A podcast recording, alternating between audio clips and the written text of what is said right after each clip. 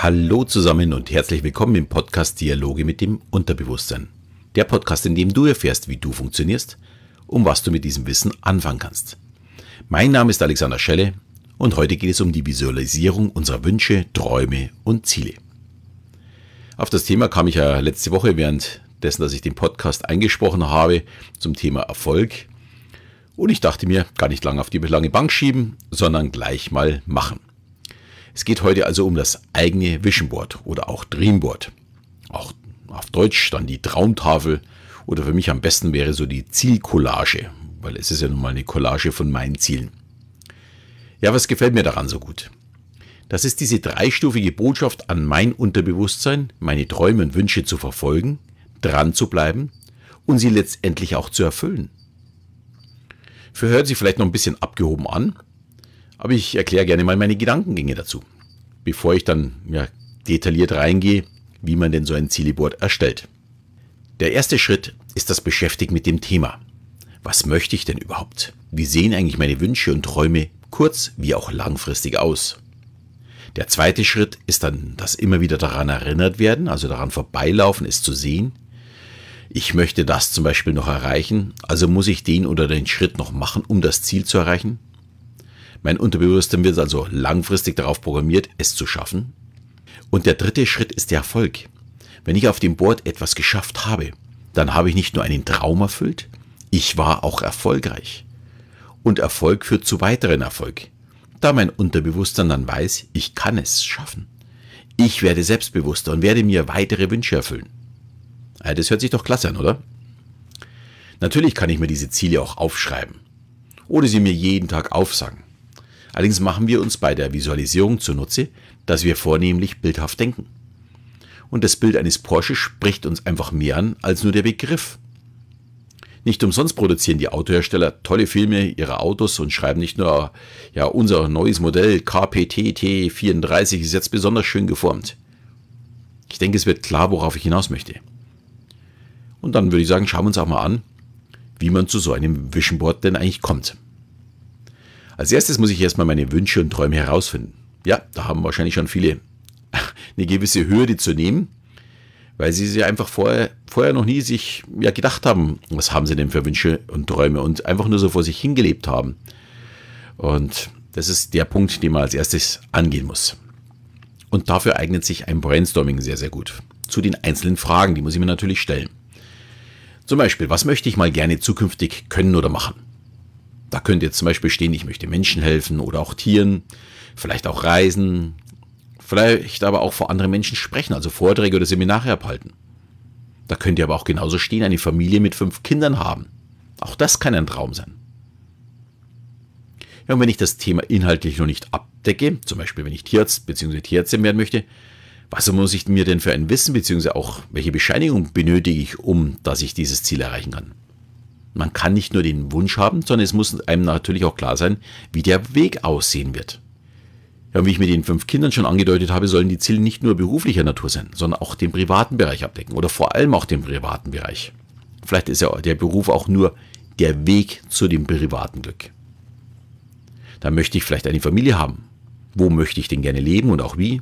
Möchte ich ein Haus? Oder möchte ich mir die Welt anschauen? Was sind meine größten Wunschziele auf der Welt? Welche Orte möchte ich bereisen? Dann auch welchem Hobby möchte ich vielleicht nachgehen? Wie sieht es denn vielleicht mit meiner körperlichen Fitness aus? Möchte ich mit 70 immer noch fit genug sein? Oder ist mir das egal und ich bin lieber jemand, der genießt und isst und trinkt? Wie sehe ich mich da in der Zukunft? Und mit Zukunft habe ich auch gleich das nächste Stichwort gegeben. Wo sehe ich mich in 10, 20 oder 30 Jahren oder bei meinem Renteneintritt? Ist auch ganz, ganz entscheidend. Also dieses Langfristige. Die Themen können eben für das ganze Leben gesammelt werden, aber auch nur für einen bestimmten Zeitraum. Ich könnte also mein Lebens-Vision jedes Jahr auf ein Jahresziel runterbrechen. Dadurch sieht es auch nicht mehr so unrealistisch aus und mein Unterbewusstsein wird immer wieder daran erinnert, welche Schritte ich noch gehen muss, um die großen Visionen zu erreichen. Und für die großen Ziele in meinem Leben darf ich auch ein bisschen visionärer sein. Die Ziele müssen nicht unbedingt in den nächsten zwölf Monaten erreicht werden sonst wären sie wahrscheinlich auch zu klein. Aber die Kurzform für das kommende Jahr oder vielleicht auch für die nächsten vier oder acht Wochen sollte ich dann schon so visualisieren, dass sie ja zum Beispiel nach dem Smart-Prinzip funktionieren. Die Smart-Methode habe ich ja in einer anderen Folge schon mal ausführlicher behandelt. Daher nur noch ein kleiner Abriss, ähm, um es zu verstehen oder vielleicht auch als Erinnerung. Jeder Buchstabe der Smart-Methode steht für einen wichtigen Punkt in meinem Ziel. Das S steht zum Beispiel für spezifisch. Das Ziel sollte also sehr, sehr genau formuliert werden. Das M steht für messbar. Wenn ich sage, ich möchte abnehmen, weiß ich zwar, was ich vorhabe, aber ich weiß nicht, wann ich es geschafft habe. Wenn ich sage, ich möchte 5 Kilo abnehmen, dann ist alles klar. Wenn ich die 5 Kilo abgenommen habe, habe ich das Ziel auch erreicht. Dann das A steht für akzeptiert oder besser, wenn man es übersetzt, attraktiv. Ich muss selbst Interesse daran haben, es zu erreichen. Der Teil finde ich ist eher wichtig, wenn das Ziel von außen kommt. Ich eventuell Mitarbeiter damit steuern möchte. Ähm, für Mitarbeiter bringt es einfach nichts, unattraktive Ziele zu formulieren. Da wird sich nämlich niemand darum kümmern. Also da sollte ein Ziel möglichst attraktiv auch sein. Aber zurück zu uns selbst. Das R steht für realistisch. Aus meiner Sicht sehr, sehr wichtig. Ziele, die zu groß sind oder noch zu weit weg, verlieren wir sehr schnell aus den Augen. Wer jetzt ein großes Ziel hat, wie zum Beispiel 30 Kilo abnehmen, darf das gerne als große Vision sehen. Und natürlich auch in einem Zeitrahmen. Aber ich würde es trotzdem noch zusätzlich auf kleinere Teilziele runterbrechen und die dann zeitlich und vor allem realistisch mir vorgeben und auch überprüfen, monitoren. Ja, und der letzte Buchstabe, das T, steht dann für terminiert. Es muss irgendwann ein Enddatum vorhanden sein, um zu sehen, war ich denn erfolgreich? Ich brauche ja diese Rückmeldung.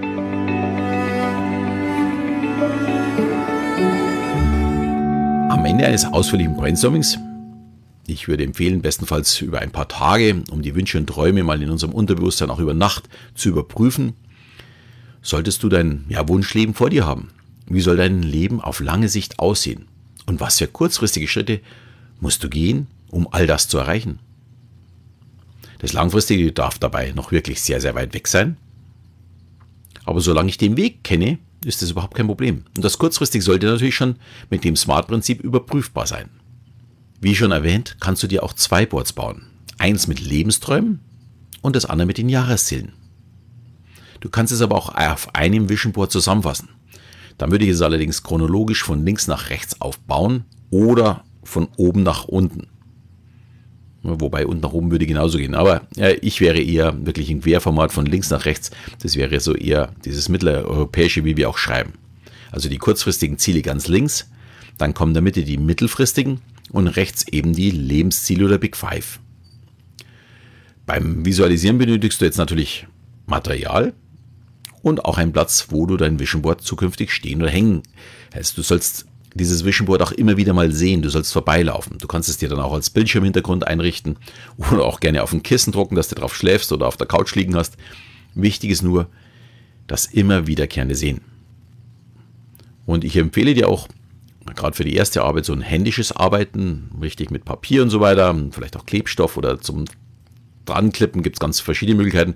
Und als Hintergrund kannst du ein Holzbrett nehmen, eine Korkwand oder ganz günstig geht natürlich auch ein Karton.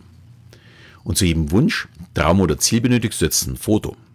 Dann Google dürfte es jetzt nicht mehr so schwer sein, hier das passende zu finden. Und da es nur für deinen persönlichen Gebrauch ist, dürften auch Copyrights da kein Problem sein. Und umso kreativer die Bilder sind, die du dir raussuchst, umso mehr werden wir unsere Ziele dann auch verarbeiten. Also wenn du ein Bild hast, das dich extrem anspricht, wird es viel mehr verinnerlicht von dir selbst. Dabei wirklich Vollgas geben und Spaß haben beim Erstellen.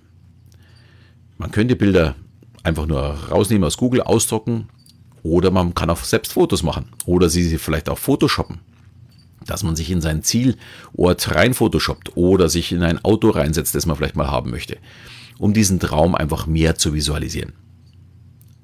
Hier ist wirklich ja, so ein bisschen Arbeit nötig, um, und umso intensiver, dass du das machst, umso besser wird es auch. Manche hängen diese Bilder dann bunt durcheinander, andere nehmen zum Beispiel auch lauter Polaroid-Ausdrucke.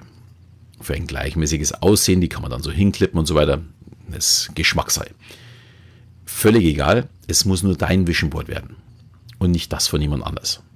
Wobei ich diese Polaroid-Methode sehr gut äh, finde, da man auf diesen weißen Rand unten auch händisch zum Beispiel das Zieldatum draufschreiben kann. Natürlich kann man das auch direkt auf dem PC ins Bild schreiben, aber ja, dieses Polaroid hätte schon etwas. Gibt es ja auch spezielle Drucker dafür. Und wer da ein bisschen äh, ja, Beispiele braucht, die Plattform Pinterest arbeitet übrigens genau mit dieser visuellen Methode. Vielleicht lohnt es sich einfach mal da reinzuschauen und du findest auch äh, auf Google ganz viele ja, unterschiedliche Boards. Da kannst du ja ganz viele Beispiele mal anschauen. Vielleicht findest du, wenn du dir die anderen Boards auch äh, schaust, auch neue Wünsche für dich raus. Vielleicht fällt dir auf, oh, was haben denn die anderen für Wünsche?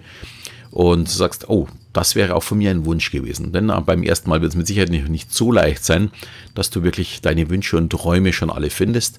Und ja, das Board soll ja dann auch leben. Und noch ein allerletzter Tipp, versuche auf Text möglichst zu verzichten. Wir funktionieren visuell und Bilder lösen bei uns etwas aus, nicht unbedingt die Worte. Wobei, wenn man auf Google schaut, muss man wirklich sagen, es sind ganz, ganz viele Vision Boards mit sehr, sehr viel Text. Ähm, ich würde dir empfehlen, möglichst auf Bilder umzusteigen und diese Bilder zu visualisieren. Ja, wenn dir die Methode gefällt, empfehle ich dir, fang heute noch damit an, deine Wünsche und Träume zu sammeln. Denn umso länger, dass du dich damit beschäftigst, umso realistischer wird es auch, dass du sie dir irgendwann mal erfüllst. Ich wünsche dir jetzt ganz viel Spaß beim Träumen und ich träume jetzt davon, dass du die Folge, wenn sie dir gefallen hat, mit 5 Sterne bewertest. Vielen Dank dafür schon mal. In diesem Sinne verabschiede ich mich und bis zum nächsten Mal, wenn es wieder heißt Dialoge mit dem Unterbewusstsein.